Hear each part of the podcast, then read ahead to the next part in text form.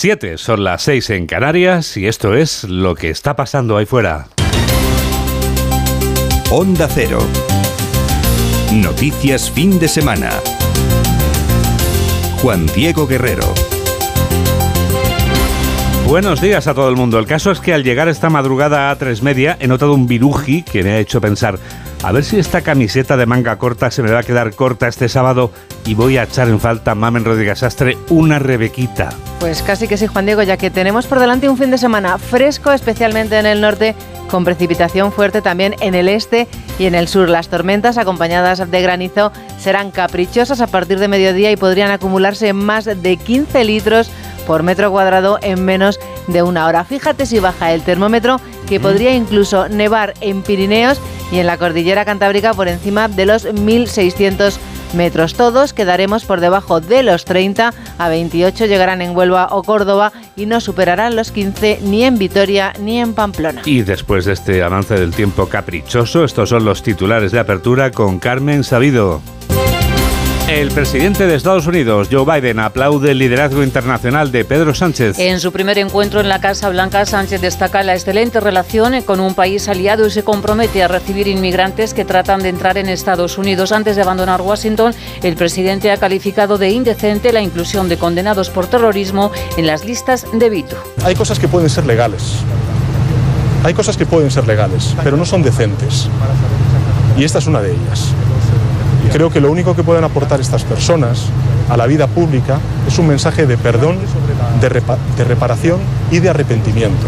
Alberto Núñez Feijó ataca al gobierno por sus acuerdos con Bildu. El líder popular acusa a Pedro Sánchez de mirar hacia otro lado. Asegura que no se puede aceptar que la coalición Aberte Chale haya colocado 44 etarras en sus listas electorales y ha instado a los varones socialistas a que abandonen el partido. ¿De verdad vais a seguir aceptando el pacto con Bildu? Aunque lleve asesinos en sus listas? ¿A ninguno le queda un ápice de dignidad para decirle a Sánchez, hasta aquí hemos llegado, rompe ese pacto ya o nos vamos del partido? La Fiscalía de la Audiencia Nacional investigará si los etarras condenados pueden ir en las candidaturas. La Fiscalía abre diligencias después de una denuncia que ha presentado la Asociación de Víctimas Dignidad y Justicia. Desde Vox, su líder, Santiago Abascal, pide activar la ley de partidos contra Bildu, pero juristas consultados por Onda Cero descartan la ilegalización de la formación Aberchale. Los precios de los alimentos dan un respiro en el mes de abril. Bajan tres puntos y medio, pero siguen siendo más caros que el año pasado, casi un 13% más. La inflación en abril ha escalado al 4,1% y hay productos como el azúcar que se ha incrementado un 49% o la leche un 27%. La ministra Calviño dice que las medidas adoptadas por el Gobierno han sido eficaces. Lo que está claro es que el Gobierno ha actuado de una manera eficaz, tratando de anticiparse a los riesgos y los problemas, pero estamos en niveles de inflación mm, que son aproximadamente la mitad de los que teníamos hace un año. La primera huelga de funcionarios de la Seguridad Social sigue adelante. Los funcionarios realizarán paros parciales de una hora todos los viernes y la huelga está convocada para el 7 de septiembre. Denuncian la mala gestión y la falta de efectivos. Además, el sindicato de pilotos SEPLA amenaza con una huelga que alcanzaría todas las aerolíneas en España y que complicaría la temporada de verano. El presidente de Ucrania, Volodymyr Zelensky, viaja hoy a Roma. Se reunirá con el presidente Sergio Mattarella, también con el Papa Francisco y con la primera ministra ministra Meloni. La visita es para agradecer a Italia la ayuda militar y humanitaria prestada a Ucrania, pero también se enmarca dentro de la misión de paz que trata de impulsar el Papa Francisco. La Corte Suprema de Brasil investigará a los directores de Google y Telegram en el país. La Fiscalía les acusa de hacer una campaña abusiva contra el proyecto de ley que regula y endurece las sanciones por difusión de noticias falsas en las redes sociales. Según la acusación, Google y Telegram han presionado a parlamentarios para votar en contra de esta ley. Javier Bardem recibirá el el Premio Donostia 2023. Es el mayor galardón honorífico del Festival de San Sebastián y lo recibirá el próximo 22 de septiembre. Además, el actor será la foto del cartel del festival en homenaje al cine español. Bardem regresa pronto a los cines interpretando al rey Tritón en acción real de La Sirenita. La música europea se cita en la ciudad de los Beatles. La representante española en el Festival Eurovisión, Blanca Paloma, actuará en octavo lugar. Entre las favoritas para ganar el certamen suena con fuerza Suecia con la cantante Lorin, que ya triunfó en el 2012 con euforia. Deportes, la jornada de liga nos deja la victoria del Mallorca 1 a 0 ante el Cádiz, un resultado que aboca al Cádiz al descenso. Este sábado se disputan cuatro partidos. La Real Sociedad con el Girona, Osasuna, Almería, el Villarreal recibe al Athletic de Bilbao y el Real Madrid al Getafe. Y en tenis, Alcaraz debuta en el Máster de Roma ante Alberto Ramos y recupera el número uno nada más saltar a pista. 7 y 5, 6 y 5 en Canarias y tenemos toda la radio por delante. Síguenos en Twitter en arroba noticias FDS. Pedro Sánchez no ha participado en el comienzo de la campaña electoral oficial de los comicios del día 28 aquí en España porque Joe Biden no podía esperar. Tener cita con el hombre más poderoso del mundo tiene estas cosas. Hay que amoldarse a su agenda. Y la agenda del presidente de los Estados Unidos de América ha permitido el encuentro con el presidente del gobierno español este viernes por la noche.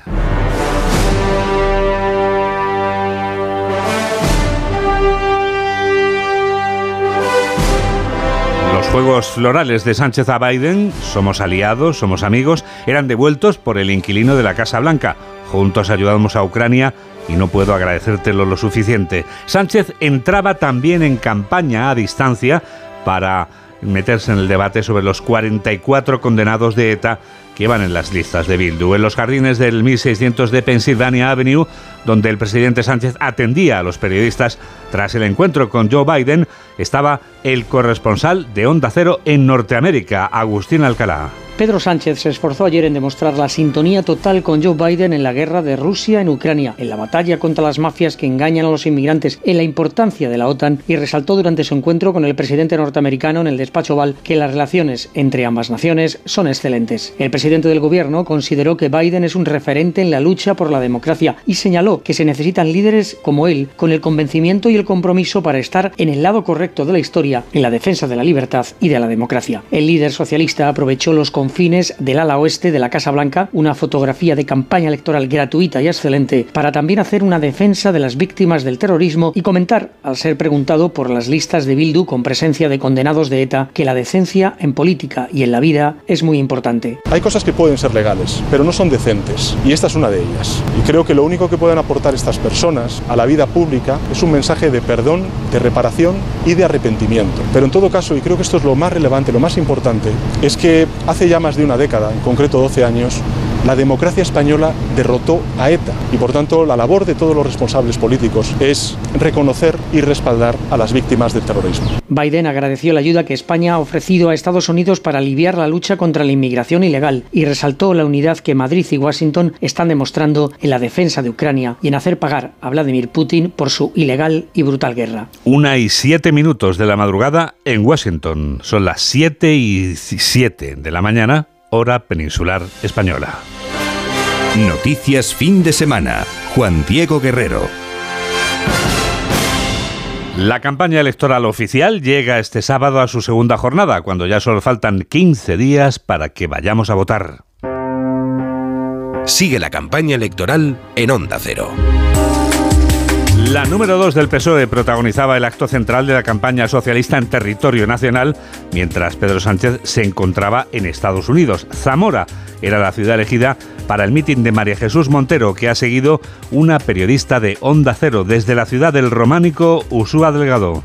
La ministra de Hacienda, María Jesús Montero, participó ayer por la noche en la fiesta de la Rosa del Partido Socialista de Zamora. Criticó Montero la desubicación del líder de los populares, Alberto Núñez Feijó, que no se sabe si es estrategia, si es despiste o simplemente un intento de desviar la atención para no dar pistas sobre su falta de interés. Yo creo que todos sabemos dónde venimos y dónde estamos. Claro, el que va con el piloto automático, porque va a hacer el mismo discurso esté donde esté, porque se va a meter con Sánchez esté donde esté porque lo que quiere es destruir al gobierno, esté donde esté, pues cuando está en Badajoz se cree que está en Andalucía, cuando está en Cáceres se creerá que está en Castilla-León y está todo el día metiendo la pata, confundiendo los temas, porque es un insolvente, porque no se preocupa, porque no se ocupa Defendió la gestión realizada por el gobierno de Sánchez para asegurar el poder adquisitivo de los pensionistas, favorecer el acceso de los jóvenes a la vivienda y garantizar a las mujeres su derecho sobre el aborto. Alberto Núñez Feijóo, que viajaba por la mañana a Toledo, rendía visita a Valladolid en la noche del viernes. Siguiendo el mitin del líder de la oposición,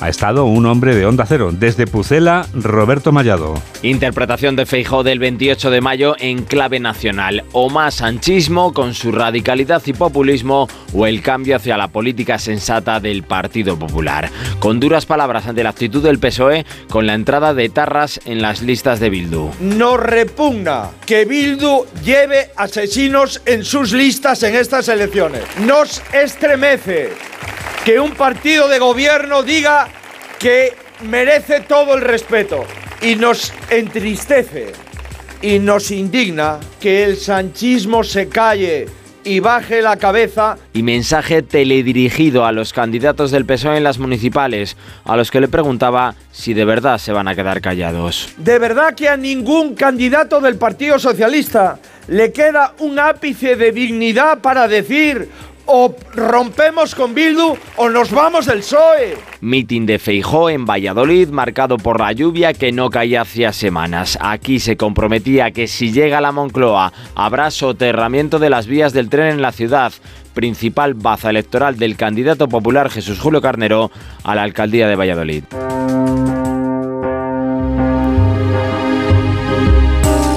Compañeras de gobierno, pero no compañeras de la flamante marca electoral Sumar, Yone Belarra y Yolanda Díaz participaban este viernes en actos públicos separados. La líder del Partido Morado intervenía en un mitin en Valencia y la cabeza visible de la formación de color rosa lo hacía en un acto en Barcelona, informa Carmen Sabido. Yolanda Díaz en Moncada y Belarra y Montero en Valencia, 359 kilómetros de distancia, pero sintonía en el mensaje de que hay que frenar a la derecha salvaje. Díaz ha cargado contra el Partido Popular porque quiere derogar leyes como la reforma laboral y desmantelar lo público. Si ellos gobiernan, van a derogar la reforma laboral, van a acabar con el salario mínimo, van a derogar la reforma de las pensiones, van a derogar la ley de eutanasia, van a acabar dilapidando la sanidad pública que está privatizada con unas listas de espera que son absolutamente insoportables. Van a acabar con todos los servicios públicos. En Valencia, las dos ministras de la formación morada han disparado contra sus futuros socios, contra Compromís, por tener una actitud tibia contra los poderosos. Yone Belarra ha defendido la creación de supermercados públicos para frenar las ganancias de las grandes cadenas de alimentación. Para mirarle a los ojos al oligopolio alimentario, y lo digo aquí en la casa del capo, el señor Juan Roch. Nadie más se atreve a hacer esa propuesta porque es la única propuesta valiente, la única propuesta que de verdad serviría para bajar los precios. La ruta electoral lleva a Belarra y a Montero hoy a Madrid.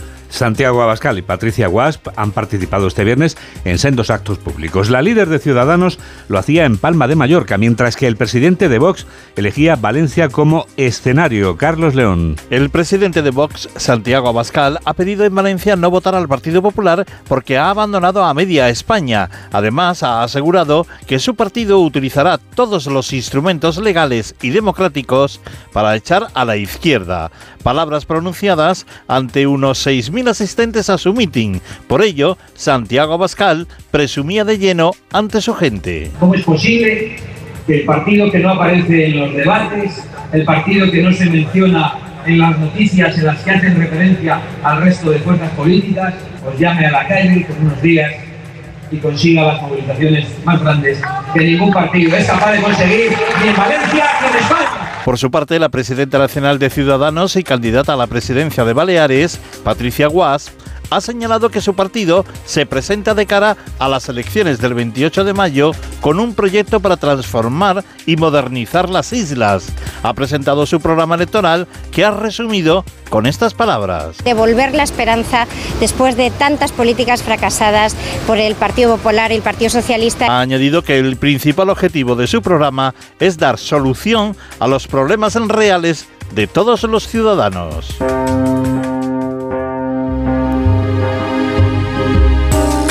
La presencia de esos 44 condenados por pertenencia a ETA en las listas de EH Bildu, que se ha colado, como hemos comprobado en el inicio de campaña, va a ser estudiada por la Fiscalía de la Audiencia Nacional. Lo hace después de la denuncia presentada por las víctimas de la Asociación Dignidad y Justicia. Eva Llamazares. Lo que analiza ahora la Fiscalía de la Audiencia Nacional es si abre una investigación para averiguar si, como teme la denuncia de las víctimas de Dignidad y Justicia, alguno de los 44 candidatos electorales etarras no ha terminado de cumplir su pena de inhabilitación que es la que les impide acceder a cargo público. Por los antecedentes de los condenados, señalan que es posible que una revisión del cálculo de liquidación de sus condenas saque a la luz algún caso en el que la inhabilitación no esté del todo extinguida y citan como antecedente a Arnaldo Otegui, que acabó excluido de las listas en 2016. Para la asociación de Daniel Portero, esto sería un flagrante incumplimiento de la ley de partidos y, por tanto, dice causa de ilegalización de Bildu. Un proceso, sin embargo, cuya viabilidad descartan todas las fuentes jurídicas consultadas por Onda Cero. Siete y cuarto, seis y cuarto en Canarias. Sigue la campaña electoral en Onda Cero.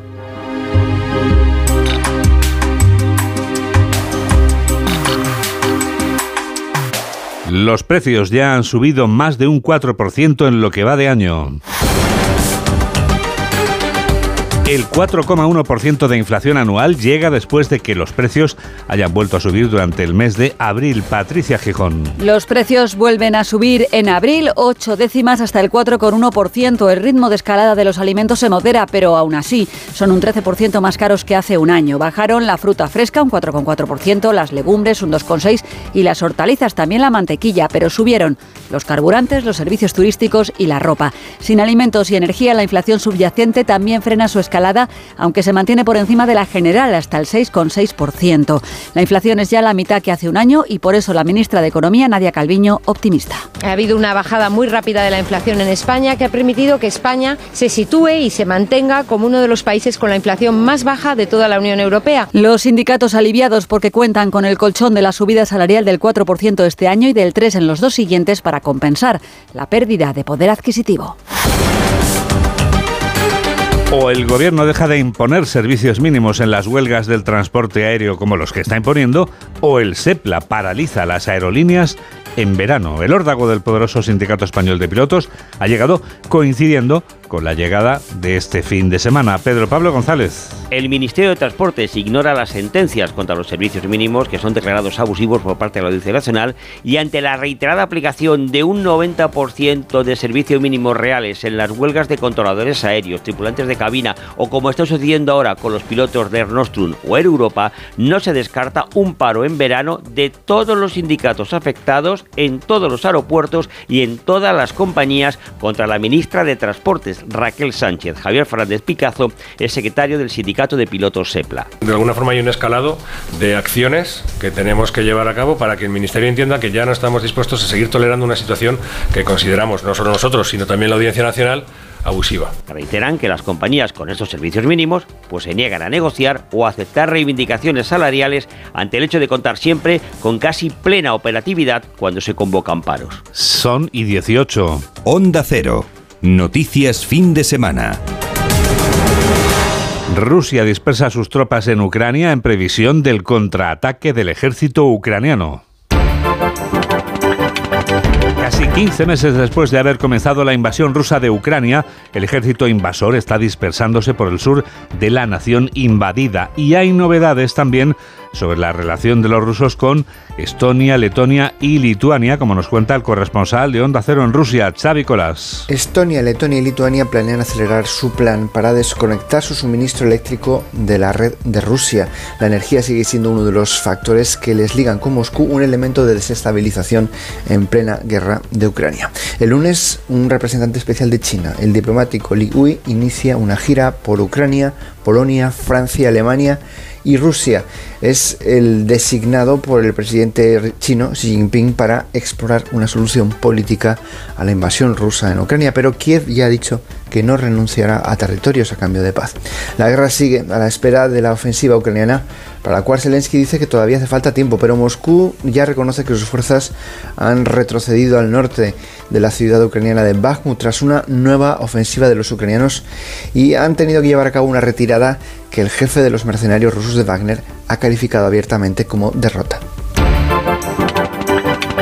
Curiosamente, una noticia internacional completamente festiva tiene mucho que ver con Ucrania. Puede parecer una paradoja, pero no lo es, como vamos a comprobar ahora mismo, porque Ucrania es el país en el que debería celebrarse esta noche la final del Festival de Eurovisión, como corresponde al país cuya televisión pública gana en la edición anterior. Naturalmente Ucrania no está para festivales y el de este año se celebra en el Reino Unido, porque el representante de la BBC fue el segundo clasificado. Pero Ucrania estará sin duda presente en Liverpool. Paco Paniagua. Ucrania va a estar en el centro del festival esta noche como país organizador en Liverpool, aunque Eurovisión no ha permitido al presidente Zelensky emitir ningún vídeo por querer alejar la política del festival. Blanca Paloma, la representante española, actuará en octavo lugar justo antes de la gran favorita de las encuestas, la sueca Loren, que ya ganó el festival con su éxito mundial Euforia. En la última semifinal celebrada este jueves se pudo ver parte de la actuación de España y hay buenas vibraciones en la delegación española, cuya jefa es Eva Mora. España este año va súper ilusionada con los deberes bien hechos. Tenemos opciones de hacer un gran papel este año y esas opciones son reales. Importante, este año habrá votos del público del resto del mundo que por primera vez votan. Esto atañe especialmente a los países de Iberoamérica donde el festival tiene cada vez más audiencia. 7 y 20, 6 y 20 en Canarias. Noticias fin de semana. Juan Diego Guerrero. La capacidad para el desempeño de algo, que es como define la Real Academia el talento, no requiere obligatoriamente largos años de experiencia. Que el talento brote a edad temprana no es imposible. Es posible. Es más, hoy estamos en disposición de comprobar que los jóvenes producen talento. La comprobación va a llegar escuchando a Laura Gil. Los jóvenes producen talento en España, lo saben en la consultora Nova Talent, impulsora de la Nova One Eleven List, que incluye a un selecto grupo de universitarios llamados a convertirse en los líderes del futuro. Ramón Rodríguez, cofundador y CEO de Nova. Es una lista de talento, 111 estudiantes menores de 25 años, ¿no? diferentes perfiles académicos, pues tanto ingenieros, abogados, perfiles más economistas, humanistas, de healthcare, y, y buscamos, pues, eh, por un lado, reconocer ese talento tan bueno que tenemos en España que a veces no lo reconocemos, y por otro lado, acelerar las carreras profesionales de estos, de estos 111 jóvenes. Más de la mitad de los seleccionados, en su mayoría chicos, estudian o han estudiado en la universidad pública, a pesar de que suelen ser quienes estudian en la universidad privada, preferentemente en Madrid y en Barcelona, quienes tienen más acceso a mejores oportunidades profesionales. Lo bueno que hemos visto en esta lista es que, si bien en general, como dices, eso es completamente cierto, el alumno de la Universidad Privada de Madrid y Barcelona tiene un mejor acceso a las oportunidades profesionales, justo nuestro objetivo en Nova es revertir esta, esta situación y hacer más meritocrático, ¿no? más basado en mérito, el acceso a las mejores a las mejores oportunidades. Y yo creo que es significativo que en la lista hemos sido capaces de encontrar talento por toda España y también de cualquier universidad, como, como veíamos antes, más del creo que es el 67% de los galardonados vienen de universidades públicas, ¿no?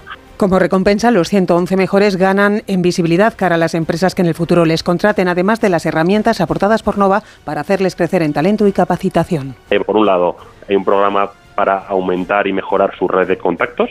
Eh, Creemos que es muy importante que estos eh, jóvenes con talento se conozcan entre ellos, pues hay mucho valor ahí, ¿no? Surgen iniciativas, surgen startups, surgen, surge valor. Eh, y por otro lado, eh, van a tener el acompañamiento de un agente de talento, que es una especie de coach, El camino del talento y del éxito no es solo para unos pocos, está abierto a todos, según los expertos, y sumamos a un buen nivel académico, experiencias profesionales, entre otras actividades extracurriculares, manejo de idiomas, empezando por el inglés, y experiencia competencial demostrada que facilite tanto el trabajo en equipo como el liderazgo. Enseguida les contamos algo nuevo de este continente viejo.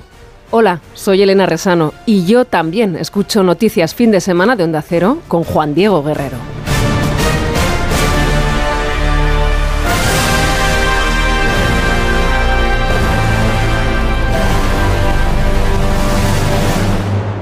Un día te levantas y dices... Se acabó, me tiño el pelo de azul. O mejor... Mañana cambio de trabajo o de profesión. O incluso... No eres tú, soy yo. Si una pequeña revolución te alegra la vida, los Easy Days Revolution cambiarán tu movilidad con ventajas revolucionarias. No nos mires y súbete hasta el 24 de mayo. Condiciones en citroen.es. Es que la casa se queda cerrada muchos meses. Bueno, la casa está cerrada, pero ya está protegida. Con los detectores de las puertas sabemos intentar entrar. Y con las cámaras detectamos cualquier movimiento. Nosotros recibimos las señales y las imágenes y las ponemos a disposición de la policía. Y eso sirve para que puedan desalojar la casa. Así que tranquilo, que nosotros nos anticipamos y sabemos cómo actuar. Protege tu hogar frente a robos y ocupaciones con la alarma de Securitas Direct. Llama ahora al 900-272-272. Síguenos en Facebook en Noticias Fin de Semana Onda Cero. 7 y 25, 6 y 25 en Canarias y llega el Minuto Europeo. Jacobo de Regoyos nos habla durante un minuto de cómo regular, si es que es posible hacerlo, la inteligencia artificial. Esta semana un comité del Parlamento Europeo ha pasado de la ficción a los hechos y ha puesto en la pista de salida la primera legislación mundial para regular la inteligencia artificial. El texto no es tan impactante como las leyes de la robótica de Isaac Asimov. Aún no se prevé que un robot pueda matarte, pero sí abusar de ti, intimidarte, manipularte, engañarte. Por eso se prohíbe que nos clasifiquen biométricamente como blancos, negros, simpáticos, depresivos, creyentes o ateos, o que utilicen técnicas subliminales para convencernos de hacer cosas. Aún hará falta que el Pleno del Parlamento Europeo apruebe en junio esta nueva legislación para que luego hagan lo propio los Estados miembros. La primera piedra la puso la Comisión Europea lanzando esta propuesta legislativa en el 2021, pero esto va tan rápido, lo de la inteligencia artificial, que a lo mejor cuando se apruebe en el 2024 previsiblemente, todo estará anticuado y mejor prohibir directamente a los robots, como hacía Isaac Asimov, que nos maten. La ciencia ficción ya solo es ciencia.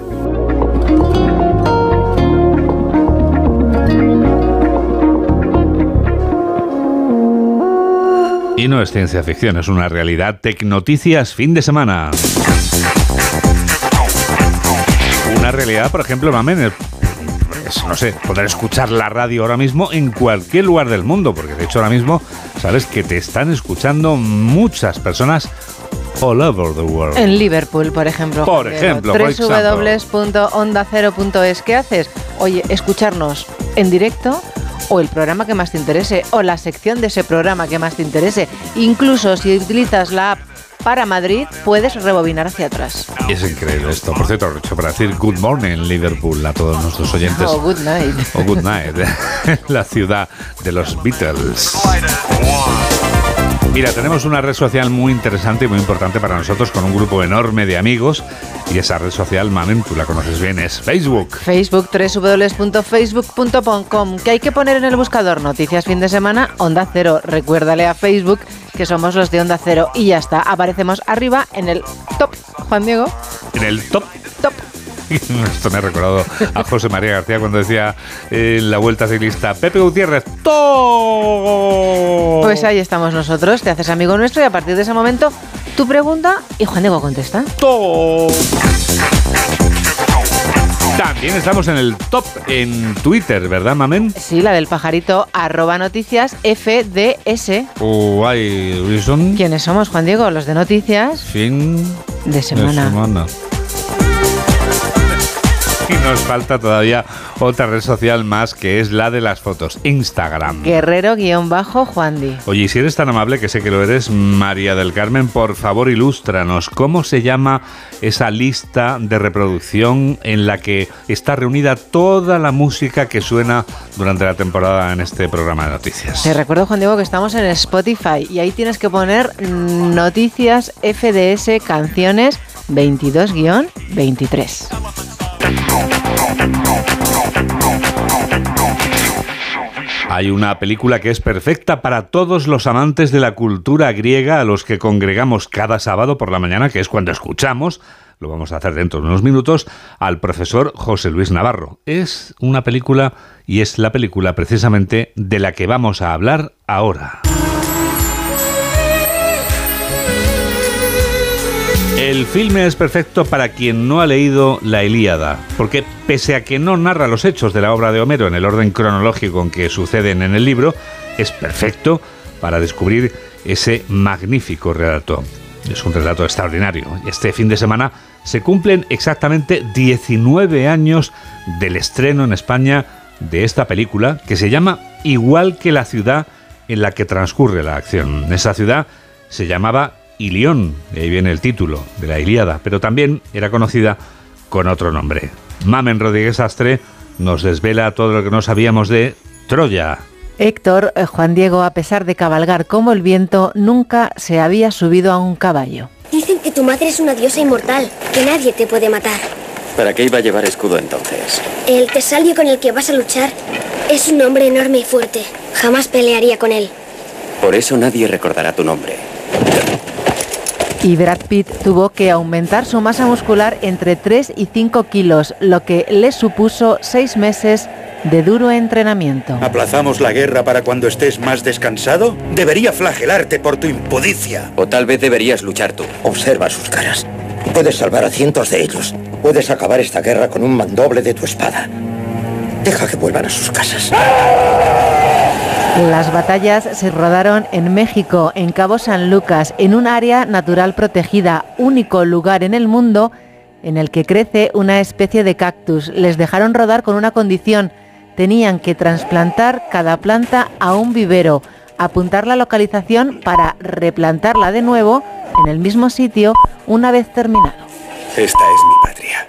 Y estos son mis súbditos. No deseo verlos sufrir, solo para que mi hermano tenga su trofeo.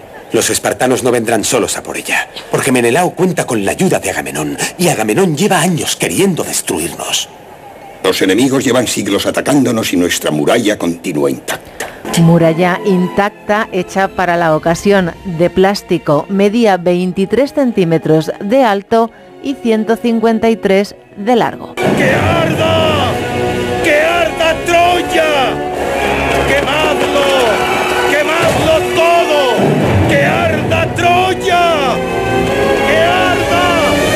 El interior de Troya realmente es Malta. La verdadera era una ciudadela de casuchas de adobe rodeado de una muralla de piedra. Era poco glamuroso, por lo que crearon una ciudad ideal, majestuosa, copiada de civilizaciones como la micénica, la egipcia e incluso la azteca. ¿Quieres que mire a tu ejército y me eche a temblar? Veo a 50.000 hombres, venidos para luchar por la codicia de un rey. Ningún hijo de Troya se someterá a ningún poder forastero. Entonces todo hijo de Troya será aniquilado. ¡Los troyanos han violado el acuerdo! ¡Lucha! ¡Preparaos para atacar! Parecen 50.000 soldados, pero solo había 1.500, la mayoría levantadores de peso búlgaros situados en primera fila para impresionar. El resto estaban creados por ordenador. ¿Qué es esto? Una ofrenda a Poseidón. Los griegos imploran un seguro regreso a casa. Es un presente. Yo creo que hay que quemarlo. ¿Quemarlo? Príncipe es un presente para los dioses. Padre, quémalo. No lo quemaron y el presente resultó ser el famoso caballo de Troya. Este, el de la peli, se donó al gobierno turco. Hoy lo puedes ver en el paseo marítimo de Canacale, cerca de las ruinas de Troya.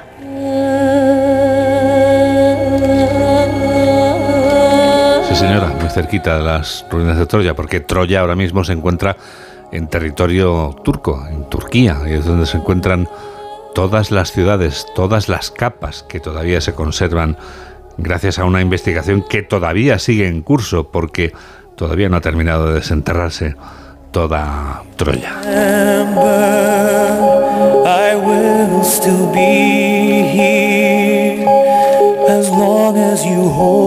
Has vuelto a provocar en mí, mamen, ganas de volver a ver Troya. Es que lo has contado también, que es que me muero de ganas de volver a ver. En breve tienes un mes de vacaciones, por ejemplo.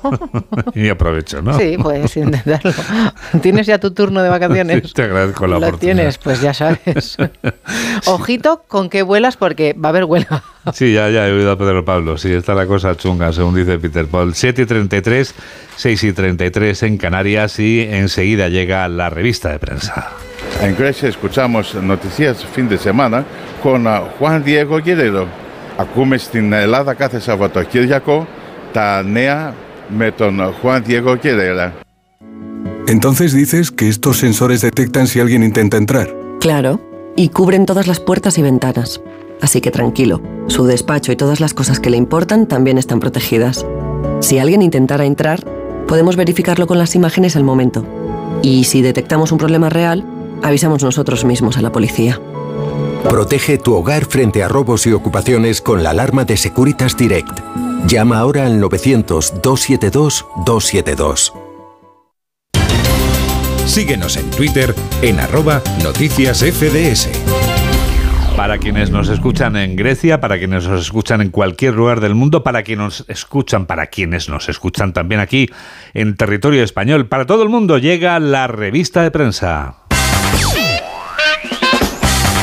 Llegan los titulares mamen del diario La Razón de este sábado. Les deseamos Kalininka a todos, ¿verdad? Sabía que te ibas a reír. Bueno, Ay, la por razón. favor. Kalininka. Bueno, Sánchez, Juan Diego. Has estado enorme. Acabas de mandarlos a dormir a todos. Te han quedado tan ancha. Soy consciente, como antes les he dicho night también. Bueno, Exactamente. Hay que ver. Bueno, después del Kalininka vamos con la razón, ¿no? Evaristo. Evaristópolis.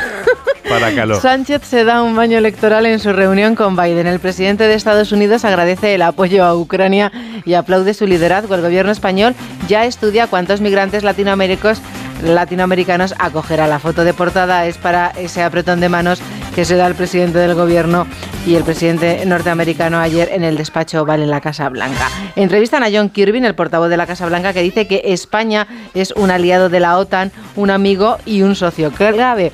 Colapso de la atención en la seguridad social que afronta su primera huelga. La compra sube un 13% en un año y está ya un 24% más cara que en el año 2021. Y la Fiscalía analiza la denuncia por los 44 etarras en las listas de Bildu. Te voy a decir una cosa, ¿eh? A lo tonto, a lo tonto, te vas a Grecia y ya sabes saludar y dar las gracias y te desenvuelves con soltura, como eres tú, con ese don de gentes que te ha caracterizado siempre. Bueno, en La Vanguardia titulan así: Biden agradece a Sánchez su liderazgo europeo y ven la instantánea que aparece en todos los periódicos, el apretón de manos entre el presidente Pedro Sánchez y el presidente norteamericano Joe Biden. Pero también destaca mucho La Vanguardia ese primer debate de campaña que visualiza, según cuenta este periódico, la disputa por el voto anticolau, en el que aparecen los siete candidatos principales a la eh, alcaldía de Barcelona. Esto es lo más destacado hoy en el diario La Vanguardia. En el periódico de Cataluña, la foto de portada es el apretón de manos del que hablábamos antes y el titular aliados y amigos. Hay más asuntos, los expertos que exigen medidas estructurales contra la sequía, la inflación de los alimentos que continúa en el 13%, aunque cede en abril. El cáncer de pulmón se cribará por inteligencia artificial debido a la falta de radiólogos y la conciencia ecológica de los jóvenes y la pospandemia relanzan el Interrail. Son menos 23.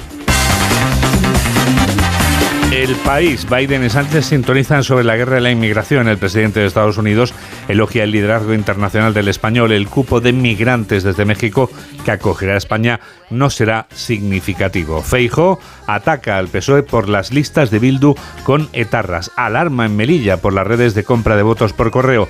Moscú admite que repliega tropas en un flanco de Bakhmut y en virtud de la sentencia de la eh, de la sala civil de lo Tribunal Supremo rectificación de OK Diario a una información publicada el 24 de mayo del año 2018. En el periódico ABC, eh, la portada también es para Sánchez en el despacho oval junto a Biden. Dice que hay cosas que son legales, pero no decentes. El presidente aprovecha la reunión con Biden para romper su silencio sobre el escándalo en las listas de Bildu. En una encuesta dice de este periódico dice que el Partido Popular gana en la Comunidad Valenciana y roza la Generalitat. Mazón necesitaría a Vox para gobernar en un ajustado pulso entre bloques en el que la izquierda baja, pero sigue con opciones. Entrevistan al abogado de Charlie Hebdo que dice que si desaparece la libertad de expresión lo harán todas las demás. Y la Siberia que evitan los médicos. 131 plazas se quedan vacantes, 40 en Castilla y León. El mundo, el PP reta al gobierno a que active la ley de partidos contra Bildu. Sánchez promete a Biden ayuda con la inmigración y en Ucrania. Entrevista con Guillermo Fernández Vara, candidato del PSOE a la Junta de Extremadura, que dice no hay alternativa a los pactos con los partidos independentistas. Pero has encontrado sin duda más, María del Carmen, en estos periódicos y suplementos que pueblan el estudio 2 de Onda Cero, ¿verdad? ¿Te acuerdas de los vídeos aquellos de la ministra de Finlandia, Juan Diego? I remember. I I remember, pues I fíjate que le han costado Sana Marín, sí. Sí, le han costado Juan Diego su cargo de primer ministra y también su matrimonio. También. También su matrimonio. Vaya. El escándalo sexual que obliga a la ex primera ministra Sana Marín a divorciarse. Una fiesta, consumo de estupefacientes y una orgía en la residencia oficial le han arruinado la reputación y la familia. Y es que parece, Juan Diego, que en el primer vídeo que se filtró aparecía divirtiéndose en poses sensuales y protagonizando alguna escena que sugería intimidad con un popular cantante de Finlandia, Bueno, o sea, de 39 años. le ha cambiado la vida pública y la vida también privada. ¿A que no sabes qué le dijo cuando el marido le pidió explicaciones? Eh, ¿Qué le dijo? Ella. ¿Qué le dijo ella? No es lo que parece. No es lo que parece esa frase. Dice, es una frase muy socorrida, ¿eh? O esto no es lo que parece, cariño. Es una Dice, frase muy socorrida. ¿eh? Solo somos amigos y aseguró que no hemos hecho nada inapropiado. Vamos, que no son. No, la frase, esa frase de manual esta vez no ha prosperado. No, bueno, en fin. En fin, Pues nada, oye, a partir de ahora tiene toda la vida por la delante. vida por delante, incluso la radio. Y toda la radio por delante, por supuesto. Así que, señora Marin, si- señora, señora Marin, si nos está escuchando, un saludo. Sana Marin. Sí, más cosas. Ex primer ministra finlandesa. ¿Qué más? Fíjate, la musa del cine independiente confiesa a Juan Diego que fue descartada en una audición porque, porque tiene pocos seguidores en Instagram. ¿Pero qué me estás contando? Sí, Ellen Fanning rechazada por falta de seguidores en redes. Hay que ver. no sé. A lo que el país, que es donde he encontrado esta noticia, Sí. nos recuerda que, por ejemplo, aquí en España, Úrsula Corberó, después del el super exitazo de La Casa de Papel, Ujú. Juan Diego, llegó a ser la española que más seguidores tenía en las redes sociales. Algo así que superaba los 6 millones. Sin, sin embargo, esto no impidió que el 31 de octubre, cuando se estrenó en los cines su último trabajo como protagonista, que se llama El Árbol de la Sangre, el resultado, se preguntan en el periódico, poco más de 50.000 entradas despachadas. Es decir, que no había una relación directa entre el éxito que tenía en redes sociales y el que tuvo luego la película. No solo evidentemente por ella, sino por los espectadores que acudieron a verla. Pero ya ha habido alguna actriz de estas que han contratado por sus Por el número de seguidores, los followers, ¿no? ¿Cuántos Sí. followers tienes, no? Sí, ¿No? exacto, sí. En fin, es que si medimos todo por los seguidores de las redes sociales, claro, para algunos mm, casos supongo que será útil, pero en otros imagino que no será relevante. Pues mira, una que tiene muchos seguidores, Shakira, Bueno, por favor. ha sacado nueva canción, Juan Diego. Shakira canta a Piqué como el plato roto de la vajilla. El plato roto. Sí, es una canción de amor, no a Piqué, sino a sus hijos. Se llama Acróstico y es un nuevo tema que de repente ha aparecido así por sorpresa, nadie lo esperaba. Y le dice a sus hijos, dice, eh, quererte sirve de anestesia al dolor. Se nos rompió solo un plato, no toda la vajilla. No, acróstico. Entonces, cada prim- la primera letra de cada una de las líneas de los versos de la canción, supongo que acabarán formando todas alguna palabra. ¿Sabes quién es Gia Virginia? No. Es la hija de Robert De Niro. Ha sido papi. Con 79 castañas. 79 ¿Ese dato es tiene. correcto? Es correcto. Bien. Nació el 6 de abril, Juan Diego. ¿Qué se lleva con el hijo menor de Robert De Niro? ¿10 años? ¿15? ¿Con el hijo menor de quién? De Robert De Niro. Con, Con el ma- mayor. El mayor, no el menor, sí. 50 años o por ahí. 50 años. No sé cuántos, pero por ahí. 50. Sí. Mira, más de los que tiene la madre, que tiene 45. La madre, la madre Stephanie Chen. ¿Tú viste una película que se llamaba El Becario? Sí, hombre, claro. ¿Te acuerdas que él hacía Tai Chi en el parque? Me encantó esa película. Sí, que le decían Hathaway, tienes que venirte aquí conmigo a hacer Tai Chi. claro, sí. Pues esta es la que le ayudó a preparar las escenas del Tai Chi. Anda. Fíjate, Es que cuando el amor llega así de esa manera. uno no se da ni cuenta. La niña luego. nació el 6 de abril, Juan Diego, Ah, bien. bueno, pero nos la ha presentado hoy. Bueno, pues, Bueno, pues nada, le oye, deseamos... felicidades, por supuesto, Sí. por el nacimiento. Y que le dediquen niña. muchas canciones y muchas películas. Y que le pasen cosas bonitas. claro. En la vida, sí. Siempre, por supuesto. Oye, todavía faltan dos minutos para acabar la lista. Uy, Pues, me dos y dos. medio incluso. ¿eh? Dos y medio. Pero ¿por qué eres tú? eh? Dos y medio. Bueno, pues te voy a hablar del doctor Paul Saladino, que dice que, que lo que tienes que hacer es comer carne y mantequilla, porque esto adelgaza. mantequilla. Sí, recomienda una dieta alta en grasas y proteínas y muy baja en hidratos de carbono de procedencia vegetal. Así anima a sus millones de seguidores a cazar animales para consumo propio y dice que odia el veganismo. Él tiene una pinta de surfero estupenda. Sí, lo estoy viendo, ya lo estoy viendo desde aquí. sí, no sé qué sí, tipo de animales caza, Sí, sí, sí, sí. pero Y está cuadrado. Sí. sí, sí. Pero a eso no come mm, alimentos procesados, ni cereales, ni panes, ni vegetales, ni hortalizas. Dice que hace años su doctrina era mucho más estricta y que también renunciaba a los lácteos y a las frutas que hoy sí consume. Bueno, hay que comer de todo, ¿verdad? Desde luego, yo creo que sí. Se le ha quedado cuerpo de surfero, tienes toda Sí, la razón. sí, hay que comer de todo y si vas a una doctora, que es a la que van Modric y Djokovic, pues por ejemplo, utilizar placenta de yegua y así te pone en forma esta señora. Placenta de yegua. Sí. Dice, es la sanadora de confianza de los deportistas de élite, cura sus lesiones con una crema que al parecer contiene placenta de Ah, yegua. o sea, que tiene poderes esa crema, vamos, que es, que es efectiva. Bueno, Sí. Y si te aburres, tienes una boda espectacular el 1 de junio, que seguramente contaremos aquí, que es la de otro hijo del rey de Jordania. Ah. Madre mía, este ha casado a dos hijos en dos meses. Sí, muy rápido. ¿no? Impresionante. Y luego además, poco tiempo después va a celebrar que lleva 30 años casado con su mujer. Madre mía. Es, un, es el año de sus celebraciones familiares. Ya vamos. contaremos lo del Royal. Sí, sí. Pero bueno, que he estado yo buceando, Juan Diego, en las apps de ligues y no te he encontrado en la nueva. Ah, no, pues dame datos para que me apunte. A Se ver. llama Raya y es la nueva app donde ligan los famosos solteros. Ah, no sabía yo esto. ¿eh? Sí, desde Miguel Ángel Muñoz a Román Mosterio, pasando por Iván Martín, es una app selecta. Fíjate, Juan Diego, A ver. cada día hay 10.000 personas en lista de espera. ¿Cómo? Sí, es una aplicación solo apta para personas con un perfil alto, tan alto que solo un 15% de los que lo solicitan consiguen ser aceptados para formar parte de Pero que ella. hay que hacer un examen o algo. Bueno, imprescindible es tener un iPhone, Ya. ya que la citada aplicación Bueno, de- solo está dispo- Ahí hemos disponible empezado para, bien. para iOS. De, de momento he empezado bien. Tienes que pagar 18 euros mensuales, Sí. que no está mal, Ya. y es obligatorio ingresar con la cuenta verificada de Instagram, especificando el nombre, el apellido, la profesión y la ciudad de residencia. Como que se vea que todo es eh, tuyo y, y limpio y transparente, para que no Esta haya... aplicación, Juan Diego, cuenta con un localizador que permite dar con muchos famosos cercanos, garantizando la máxima intimidad y discreción. Pero bueno, por favor, ¿y cómo he podido yo no estar informado de esto? Pues ya estás tardando. Desde luego, yo Porque estoy si hay tardando. 10.000 en lista de Sí. espera cada día. Imagínate, claro, me va a tocar esperar una eternidad, qué bárbaro. Ay, bueno, me has pues dejado nada. con la miel en los labios, qué manera de acabar la revista de prensa. Entre las chicas, ¿sabes quién está? No, Una que te gusta, Juan Diego, Lara Álvarez. Pero bueno, por como- favor. Siempre está. siempre está. Bueno, pues oye, mira, nunca es tarde para conocer a nadie. Ay, A bueno. alguien interesantes, como hemos dicho antes, cuando el amor llega a ser de esa manera. Tú ya la conoces, ¿eh? Sí, es cierto. La conocemos, la conocimos el mismo día. Te la presenté yo, de hecho, la conocimos el mismo día, que estuvo encantadora, vino a salvarnos cuando ella trabajaba aquí, cuando trabajaba en la sexta. Bueno, son menos 14 ya. Y todos somos griegos.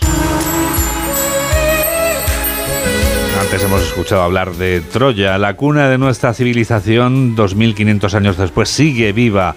Lo confirmamos escuchando a José Luis Navarro, que hoy nos habla de la hipoteca. Sí, sí, la hipoteca. Profesor, buenos días. Buenos días, Juan Diego. Por fin empieza oficialmente la campaña electoral, pero llevamos ya muchos días hablando de la pertinaz sequía, como se decía antes, y de la vivienda, de la que poco se ha hablado, por cierto, en público estos años. A vueltas ahora con alquileres e hipotecas. Lo del alquiler no es asunto de mi incumbencia, pero lo de las hipotecas sí.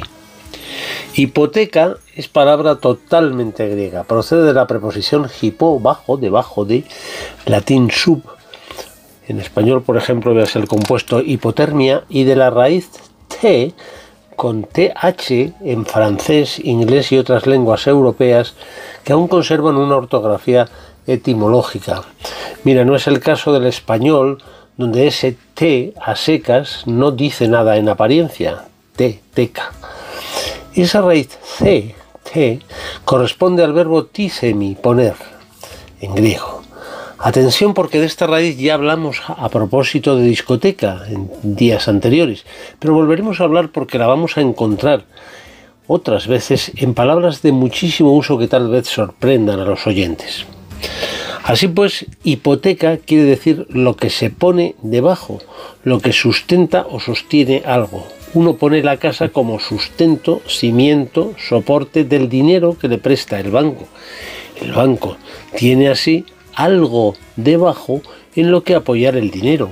En este caso, algo muy sólido, una casa. Si no se paga, se queda con la vivienda, que es la que está puesta debajo como sólida garantía. En fin, Juan Diego, ya ves que posiblemente sin saberlo, hasta para pagar la hipoteca todos somos griegos. 8 menos 11, 7 menos 11 en Canarias. Y llegados a este punto... Aquí están las noticias del deporte. Aquí está Alberto Fernández. ¿Qué tal? Muy buenos días, Juan Diego. La jornada número 34 en Primera División comenzó anoche con la victoria del Mallorca 2 a 0 frente al Cádiz. Los goles de Palomafeo y Canguilí le dieron los tres puntos a un conjunto bermellón que con esta victoria se queda decimosegundo con 44 puntos, mientras que los amarillos siguen en líos. 35 puntos para el Cádiz, uno solo por encima del descenso. Este es su entrenador, Sergio González.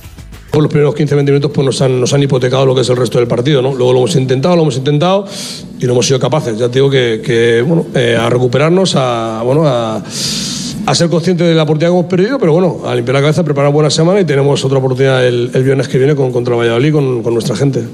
Para hoy a las 2 de la tarde se miden Real Sociedad y Girona, a las 4 y cuarto Osasuna Almería, a las 6 y media Villarreal Athletic Club de Bilbao y a las 9 de la noche cerrará esta jornada sabatina el Real Madrid Getafe en el Santiago Bernabéu. El conjunto blanco, Benzema, Rodrigo y Álava entrenaron ayer en el margen. Ancelotti confirmó en rueda de prensa que jugarán Courtois y Vinicius. El italiano contará también con Mendy y Ceballos. Habla Carleto. No lo entendería. Hay muchos equipos que eligen los partidos, nosotros no elegimos ningún partido. Quiero preservar a los jugadores que están cansados. El equipo de mañana va a ser un equipo muy, muy competitivo. Un buen partido mañana te mantiene la buena dinámica que hay en este momento en el equipo. Es un mal partido, te mete la preocupación que no necesitamos en un partido importante como el miércoles. Enfrente un Getafe que se juega la permanencia en primera división. Bordalas no va a poder contar con su estrella goleadora, Enes Unal y hablaba así del rival. Eh, en definitiva, los entrenadores ponemos a, al 11 que consideramos que está en mejor forma, en mejor estado de forma para afrontar y para ganar el partido, que es lo que va a hacer el Real Madrid. Yo no tenía ninguna duda. Se ha hablado mucho durante la semana de por, esa eliminatoria contra el City que, que puede hacer o no, rotaciones más, menos.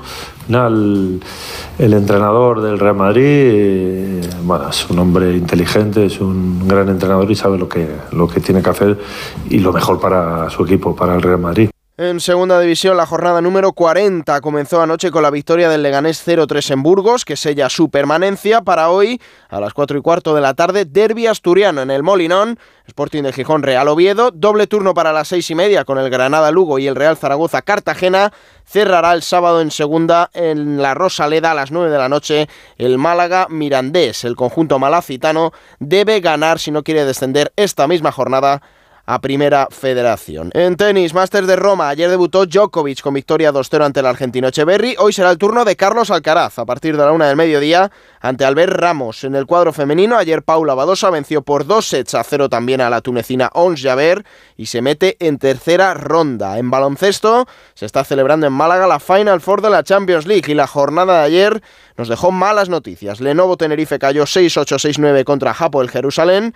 En la primera semi, Unicaja también fue derrotado en el segundo 6-7-6-9 ante el Bonn alemán. En motociclismo, Gran Premio de Le Mans con la reaparición de Mar Márquez.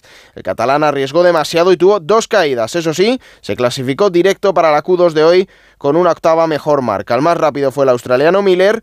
Hoy, día de calificación en las tres carreras, desde las 11 menos 10 de la mañana y por la tarde carrera al sprint en MotoGP desde las 3 de la tarde. Habla Márquez. Bueno, hay dos opciones. Hay la opción de tirar la toalla y hacer el del 10 al 15 cada, cada carrera o hay la opción de, de seguir eh, luchando. Y he dicho, este es, es, es, mi objetivo. El objetivo es eh, intentar empujar.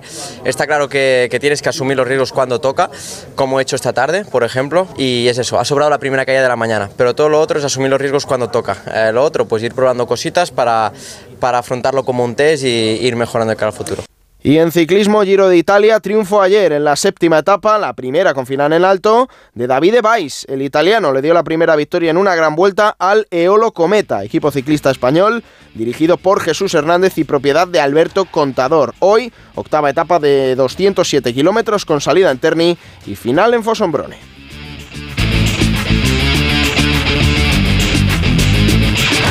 8 menos 6, 7 menos 6 en Canarias.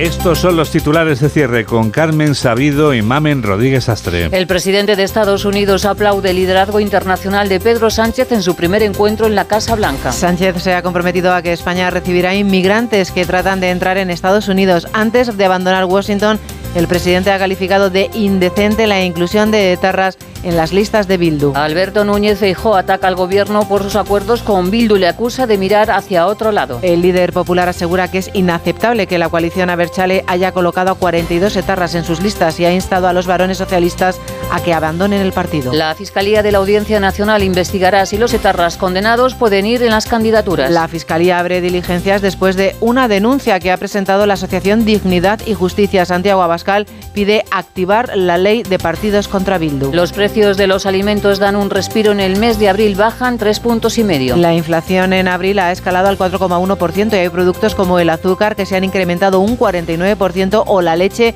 un 27%. La ministra Calviño dice que las medidas adoptadas han sido eficaces. La primera huelga de funcionarios de la Seguridad Social sigue adelante. Está convocado para el 7 de septiembre. Los funcionarios realizarán paros parciales de una hora todos los viernes. Además, el sindicato de pilotos SEPLA amenaza con una huelga que alcanzaría a todas las aerolíneas en España. El presidente de Ucrania, Zelensky, viaja hoy a Roma, donde se entrevistará con el presidente Mattarella. También se reunirá con el Papa Francisco y con la primera ministra Meloni. La visita es para agradecer a Italia la ayuda militar y humanitaria prestada a este país. El Parlamento de Portugal aprueba la despenalización de la eutanasia tras años de debate. El presidente conservador y católico practicante Rebelo de Sousa debe promulgar la ley que ya vetó en cuatro ocasiones. La derecha amenaza con recurrir al Tribunal Constitucional. Javier Bardem recibirá el premio Donostia 2023 el próximo 22 de septiembre. Además, el acto será la foto de cartel del Festival de San Sebastián en homenaje al cine español. Bardem regresa a los cines